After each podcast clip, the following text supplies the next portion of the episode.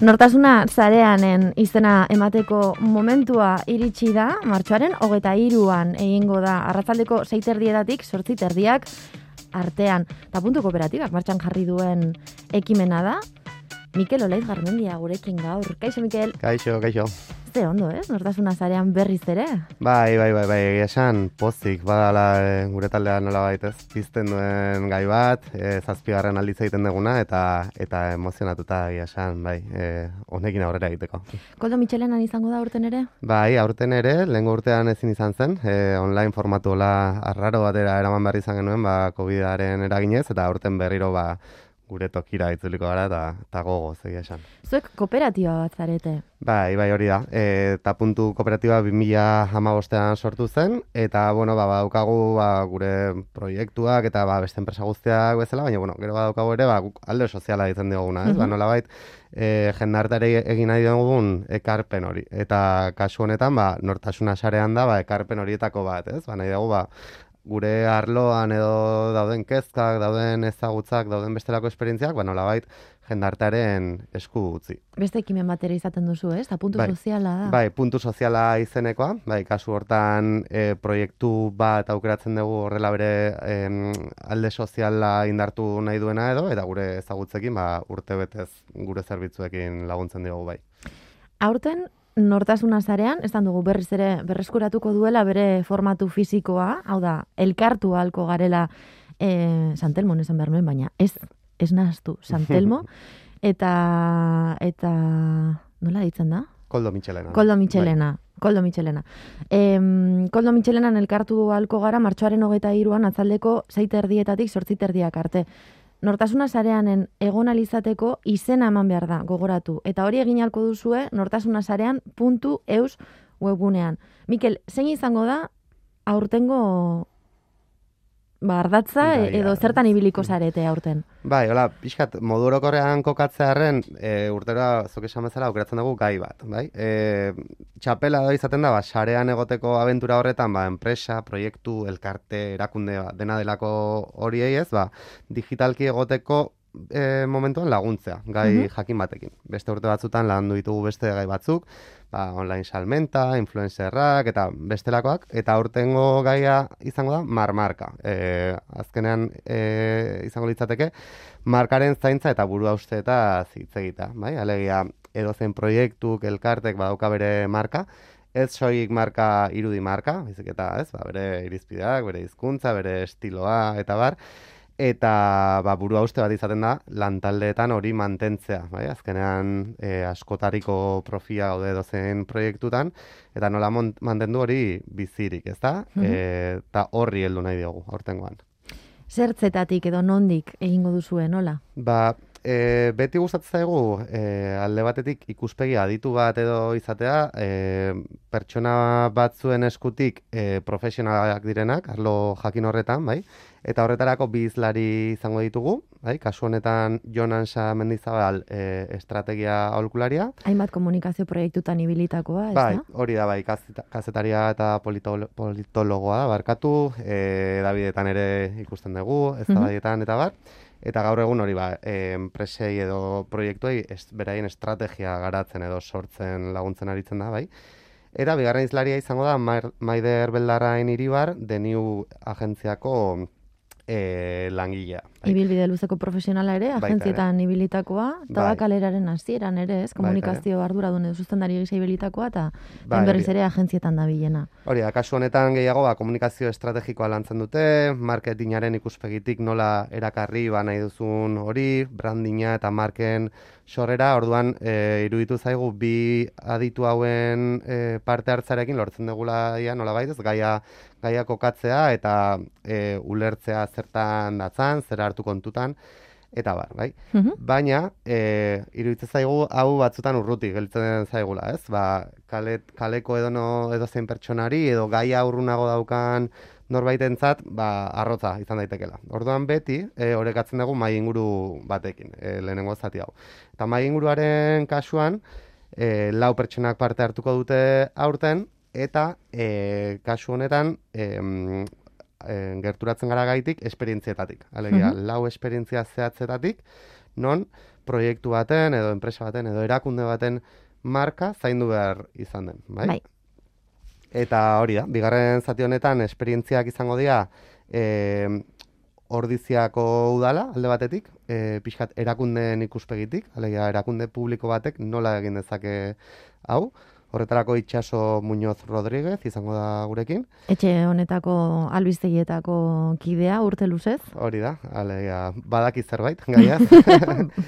E, bigarren e, esperientzia edo parte hartzaia izango da Alexander Padilla López, e, gaur egun tabakelaran ari da lanean, baina kontatuko digun esperientzia izango da gazteakoa, bale? Alegia, gaztean nola e, hartu izan daen kontuan marka, e, marka hau publiko berrien gana, gazten gana gerturatzeko emandako pausoak zeintzuk izan diren eta bar. Irratiari aurpegia jartzeko egindako alegin handi hori, eh? Hori da, hori da, askotan ezkutuan gelditzen den e, aurpegia, ez da? Mhm. Hirugarren esperientzia izango da gau beltzarena, e, Euskaltzaleen topaguneak duela urte batzuk abian jarritarako proiektu oso oso interesgarria, eta horretarako aitziber ona India Martinez izango da gurekin. Mhm. Eta kontatuko digu, ba, pixkat nola sortu zen gau beltza, ez? Azken urte hauetan, badirudi nola bait, ez? Oitzen hasi garela eta presentzia hartu duela edabideetan, Bai, baina ez zegoen.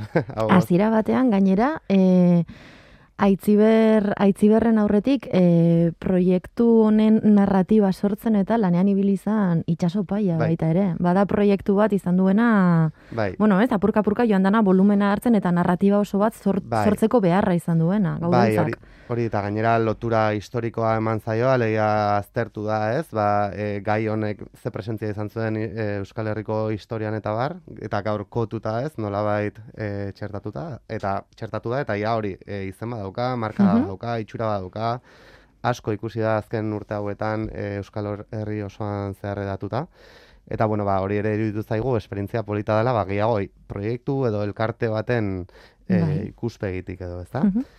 Eta laugarrena izango da Arturo Villanueva Arteaga, Biba Ardoak kooperatibako e, bazkidea. E, kasu honetan kooperatiba bat da, Euskal Mahastizain eta Ardogilen kooperatiba hain zuzen. Bai, Eta ba, agian da arlo bat ez zain ohikoa, ez? E, ez zain ohikoa e, horrelako sektore batean, ba, marka kontutan izatea, itxura, izkera eta horri behar duen arreta arreta eskaintzea eta kasu honetan bai, kasu honetan iruditzen zaigu gustatu oso zaizue nola egin duten. Bai, bai, bai, bai, oso e, marka itxura oso potentea dauka, gero badaukat, badakitena eramaten e, sare sozialetara, webgunera eta bar, Mhm.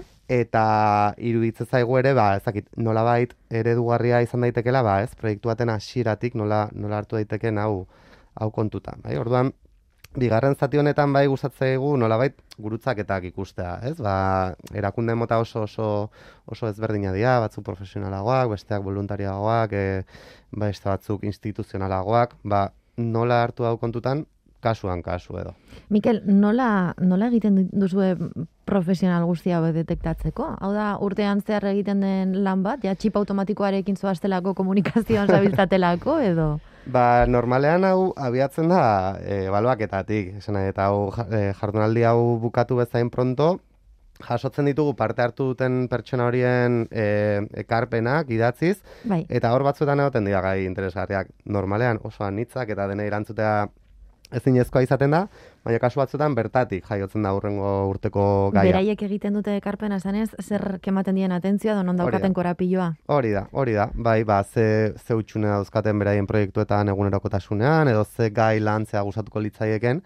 Eta ba, batzuetan hortik jaio da. Beste kasu batzuetan, ba, bueno, gure arloa denez, ba, ikusten dugu ere, ez? Ba, ze zailtasun dauzkaten gure gana datozen bezeroek, edo ze gai den berritzaia momentu jakin batean, ze arloren inguruan dagoen ez ezagutza, Mhm. ez? Ba, kasu hau izan zen adibidez, e, influencerrena, ez? Ba, asko entzuten zen gai bat zen, baino Ah, iaz, iaz duela para bat urte izan zen, bai. influen, zer? Hori da, influencer, izan zen lehena gainera. Joko hori egin zenuten. Bai, beti, hola, itzko lasen bat sartzen dugu tartean. da marmarka, gogoratu. Hori da, mar, marka.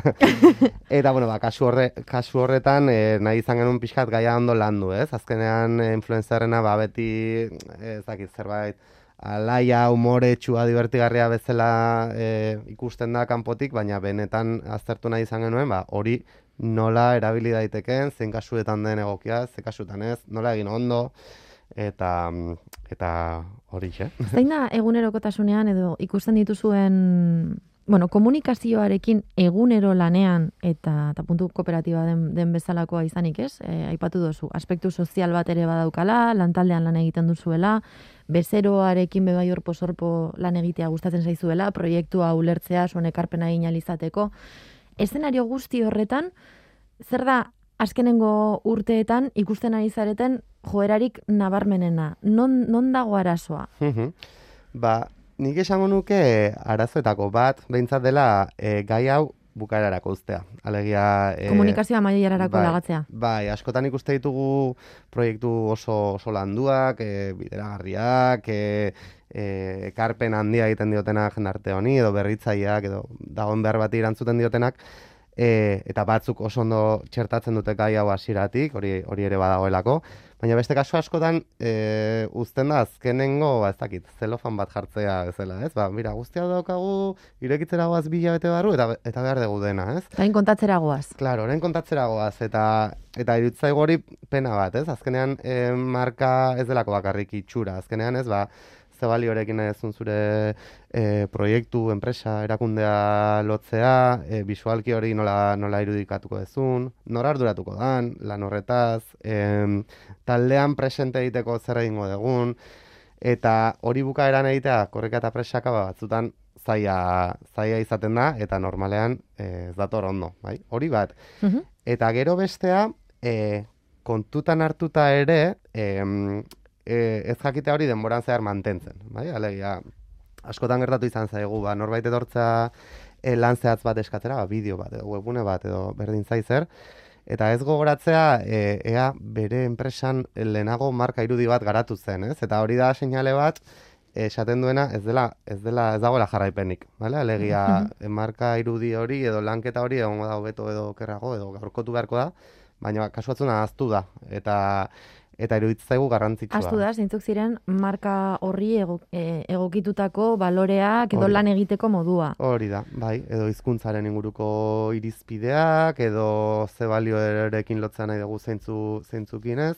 Ba, dela inorrez delako horretaz arduratu, edo dela pertsonak aldatu direlako eta ez delako transmisio egoki bat egon, eta iruditzen zaigu aurtengo jardunaldian horren inguruko gatko, gako batzuk jaso egula, ez? Ba, ikustean nola benetan garrantzia, mhm. garrantzia daukan. Izan ere komunikazioan eta komunikazio digitalean, agian, ere gertatzen da, em, oso eskertxarreko lana da, hau da, polita, baina eskertxarrekoa baita ere, irudikatzea dana estrategia bat egitea, plan bat, pentsatzea marka bat zelakoa izan diteken, ze balori izan ditzazken, ze, ze sareetara bideratu daiteken, zagian ez dituzu zare guztiak behar, ze maiztasunarekin elikatuta hori dana, hori alde batetik dijoa, ez? Mm lanketa hori. Eta bai. gero beste alde batetik, e, impactoa mhm. edo, edo bezeroak zer nahi duen, ez? E, azkenean jendeak ez baldin modu ezagutzen, norena darrua. Mm -hmm. Komunikazioa landu duen arena. Ez bada jarraipen egiten, norena darrua. Bai. Komunikazioa landu duen arena. Ban, Ez, polita da prozesua, baina oso esker txarrekoa batzutan emaitzetan. Bai, azkenean, e, ostika asko jasotzen dituen zaku da komunikazioa, ez? E, azkenean, e, nolabait, dena, denarekin zer ikusia daukalako, ezakite, enpresaren jarduerarekin, eskaintzarekin, eman nahi duen irudiarekin, e, diru kontuekin, esena eta azkenean, e, komunikatzera guazen momentuan, askotan izaten da momentuan, nun, nun realitatea ikusten da, ez? Eta batzutan, e, makiatu nahi da, ez? Ba, eta hor batzutan sortzen dira gatazkak, ez? Eta... Zer kontatzera guazen, claro, zerrez, bai, ba, ez dakit, ba, proiektu batzutan gertatzen da, ez? Ba, ez da, ez da zer ikusten sare sozialetan azken aldean honen inguruan, eta pentsatzen zu, eski benetan ez dago ezer gertatzen proiektu horretan momentu honetan, ez? Orduan, horre batzuetan gatazkak pizten ditu, ez? Ba, kanpo irudian eragina daukanean, ba, batzuetan e, lantaldeetan edo proiektuetan, ba, ba, barne gatazkak ere sortzen dira. Eta gero bebai pentsatzea, eh, bueno, hau da, igual komunikazioan ibili, ibili zareten edo, edo garen on gehien ongoari gertatu ziguna, ez? Batzutan, eh, prentsa aurkezpen bat jartzera zela edo dana dalakoa, eta ez dagoela egutegi bateratu bat. Bai. Agian pentsatzen duzula, ba, urtarrilaren amazazpian egitera gindua zen ez dakitzen. Mhm. Eta eta urtarrilaren amazoz- amazazpian e, Donostiako Bilboko udaletxeek ateratzen dute ez dakit zer, Bai. gero gertatzen da ez dakit zor, eta ez dago tokirik inun bez. Eta egindako lan guzti horrek, Bai. agenda bateratu bat ez dagoenez, Bai, ez Ez dauka eraginik. Bai, ez Ez du lortzen helburua. Eta baldin agenda, ez dakit, ba, herri mailakoa edo nazio mailakoa edo, bueno, ba, neurtu daiteke, baina bere zailtasuna dauka, baina horrelako gauzak batzutan ikusten dira erakunde bakar batean, ez? Da, igual, eh, udal batean, udal batean ez dela kontutan hartu, e, ba, agendan zapaltzen diren bi ekimen edo bi ekitaldi garrantzitsua daudela, eta ba, kasu horretan bai pena ematen du, ez? Esaten duzu, e, egiten bada eraginkorra izateko da, ez? Eta e, prozesua bera ez bada pentsatu, ba, ez du eraginik izango. Mikel, nortasuna sarean puntu eus. E, aurten esan dugu, baina errepikatuko dugu. Martxoako geita iruan izango dela, Koldo Michelenan, zeiterdietatik sortzi terdiak bitartean. Sarean, nortasuna sarean puntu eusen e, jarri halko duzue, bueno, izen ematea egin halko duzue. Streaming bidez e, jarraitzeko aukera egongo da aurten ere? Bueno, ba, Koldo Michelenak bai e, seinalea ekitaldi guztietan eskaintzen du, baino, bueno, gure gonbitea da bertaratzekoa. E, batez ere, e, beti uzten degulako parte hartzeko tarte bat, eta e, presentzialki egin dugun urte guztietan ikusi dugu hor e, pizten diala askotan gai interesgarrienak edo... Saltsa hor dagoela. Bai, saltsa hor dagoela benetan. Eta, eta bueno, ba, ez da, esperientzia ere ez da, ez da berdina bertan edo online izan da bai. Zazpigarren urtez egin behar duzue, Mhm. ez dira urte konsekutiboak izan, baina, baina bueno, zazpi edizio ditu Bai, ja. bai, bai. Zer da gehien gustatzen zaizuena nortasuna zarean egitetik?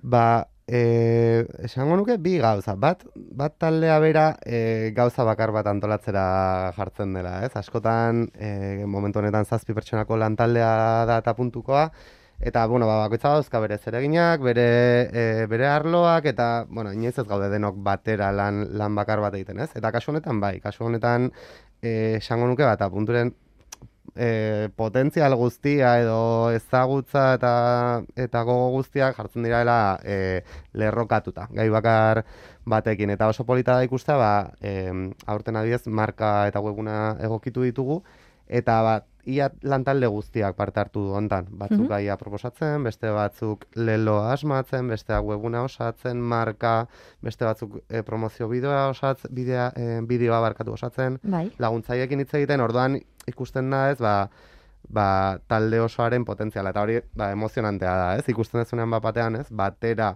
gauza berdinean zoaztela danok. bai, ez? bai, bai, eta horre bat trinkotzen du taldea, eta horrekin asko, asko goza- gozatzen dugu izer ditu ere.